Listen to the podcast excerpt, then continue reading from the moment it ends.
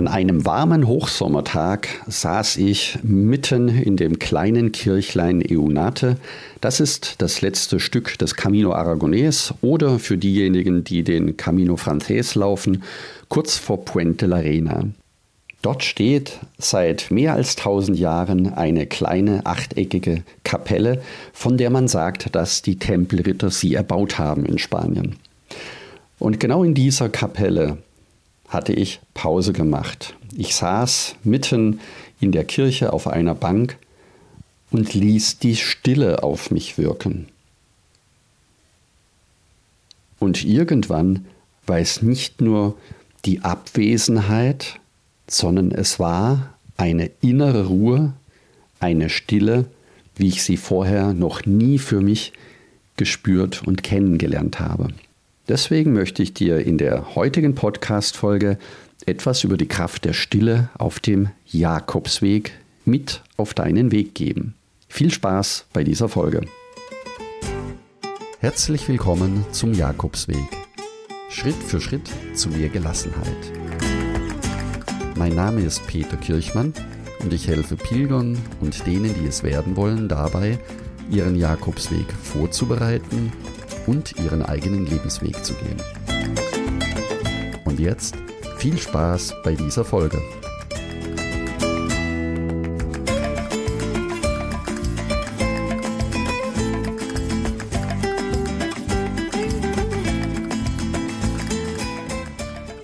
Was bedeutet eigentlich Stille? Stille ist ein Konzept, das sich auf mehrere Ebenen bezieht. Im grundlegendsten Sinne bezeichnet Stille die Abwesenheit von Geräuschen oder Lärm. Wenn wir von einem stillen Ort sprechen, meinen wir einen Ort, an dem wenig bis keine hörbaren Geräusche vorhanden sind. Dies kann von der ruhigen Atmosphäre einer alten Bibliothek mit vielen Büchern und vielen Menschen bis zur Abgeschiedenheit auf einem Wanderweg reichen. Aber Stille geht über die bloße Abwesenheit von Schall auch hinaus. Sie kann auch als Zustand innerer Ruhe und Frieden verstanden werden. In diesem Sinne ist Stille nicht nur etwas, das wir hören oder eben nicht hören, sondern auch etwas, das wir fühlen und erleben können. In der Meditation oder bei der Reflexion suchen Menschen oft die Stille, um innere Ruhe zu finden, ihre Gedanken innerlich zu klären und eine tiefe Verbindung mit sich selbst oder ihrer Umgebung zu schaffen. Darüber hinaus kann Stille auch als bewusstes symbolisches Stilmittel verwendet werden, um zum Beispiel einen Mangel an Kommunikation oder eine bewusste Entscheidung zum Schweigen innerhalb einer Endlosdiskussion zum Ausdruck zu bringen.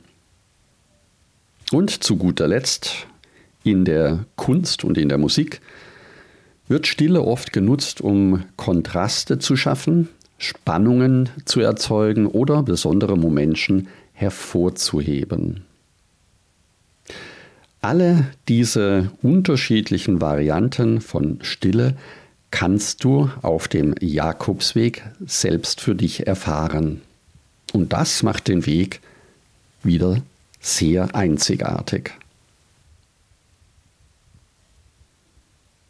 Und genau deshalb möchte ich dir heute von etwas ganz Besonderem erzählen, das mir auf meinen Jakobswegen immer wieder begegnet ist.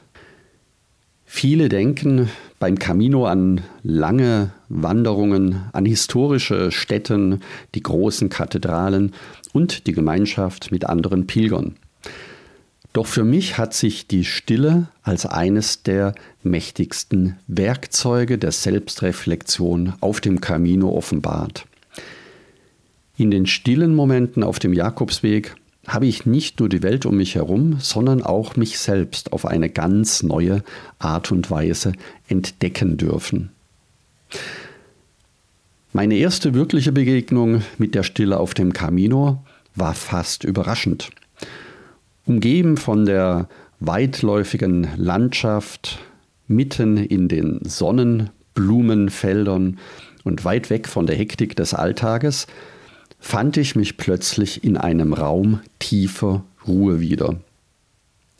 Es war so, als ob die Welt für einen Moment innehielt und mir die Gelegenheit gab, tief in mich hineinzuhören.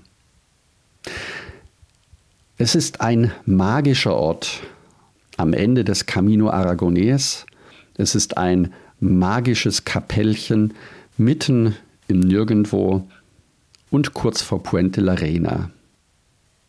Die Kapelle Santa Maria de Eunate war nicht nur in früheren Jahren eine Pilgerstation mit einer angeschlossenen Pilgerherberge, sondern auch eine kleine Kapelle, in der die Pilger zum Beten und zur Ruhe kamen. Außenrum um die Kirche herum gibt es einen sogenannten Kreuzgang, der nicht überdacht ist, und dort kannst du barfuß ganz langsam in deinem eigenen gemächlichen Tempo rund um die Kirche laufen so lange, wie du dir Zeit nimmst. Ich begab mich dann anschließend in das Innere der kleinen Kirche, um die Ruhe in mich einfließen zu lassen. Und in dieser Stille begann ich über mein Leben nachzudenken, über meine Entscheidungen, meine Träume und die kleinen Dinge, die oft im Lärm des Alltages untergehen. In dieser kleinen Kapelle lernte ich, dass Stille mehr ist als nur das Fehlen von Geräuschen. Sie ist wie ein Spiegel, der uns zeigt, was in unserem Inneren vorgeht. In den stillen Stunden des Tages kamen mir Gedanken und Erinnerungen, die ich lange verdrängt hatte, und stellte mir Fragen über mein Leben, meine Beziehungen und meine Ziele. Und genau diese Momente der Selbstreflexion waren für mich nicht immer leicht, aber sie waren ehrlich und wahrhaftig und auch notwendig. Unterwegs auf dem Camino brachte die Stille auch für mich persönlich Herausforderungen mit sich.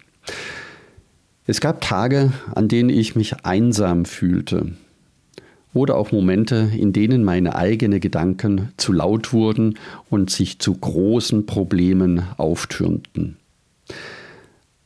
Aber genau diese Herausforderungen machten meinen Jakobsweg auch wieder wertvoll. Sie lehrten mich, mich meinen Ängsten zu stellen und auch aus meiner eigenen Komfortzone herauszutreten.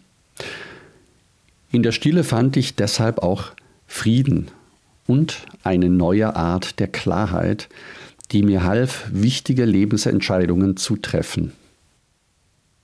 Ich erinnere mich noch sehr genau an meinen allerersten Jakobsweg, wo ich ab Astorga mit drei spanischen Freunden, die mir ans Herz gewachsen sind, den Jakobsweg gelaufen bin. Einer davon, sehr sportlich, ließ sich am Anfang des Tages immer zurückfallen und war gleich nach der Herberge letzter auf unserer Wegstrecke. Es hat immer eine Weile gedauert, bis er dann gegen frühen Vormittag wieder zu uns als Gruppe hinzukam. Das hat mich neugierig gemacht, warum er am Anfang des Tages immer alleine unterwegs war. Und so ließ ich mich ebenfalls zurückfallen und begann mit ihm meinen Vormittag parallel zu erleben. Und das, was diesen magischen Morgen ausgemacht hat, war die Stille, in der wir gemeinsam ein Stück des Weges gegangen sind.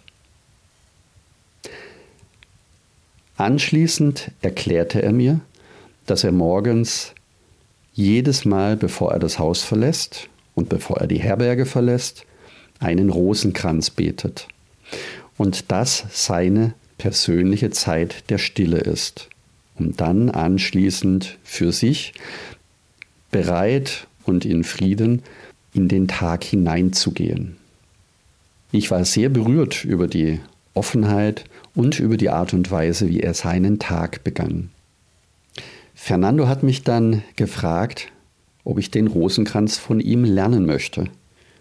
Und so war ich die nächsten fünf Tage mit ihm gemeinsam morgens unterwegs und wir haben gemeinsam in aller Frühe den Rosenkranz gebetet.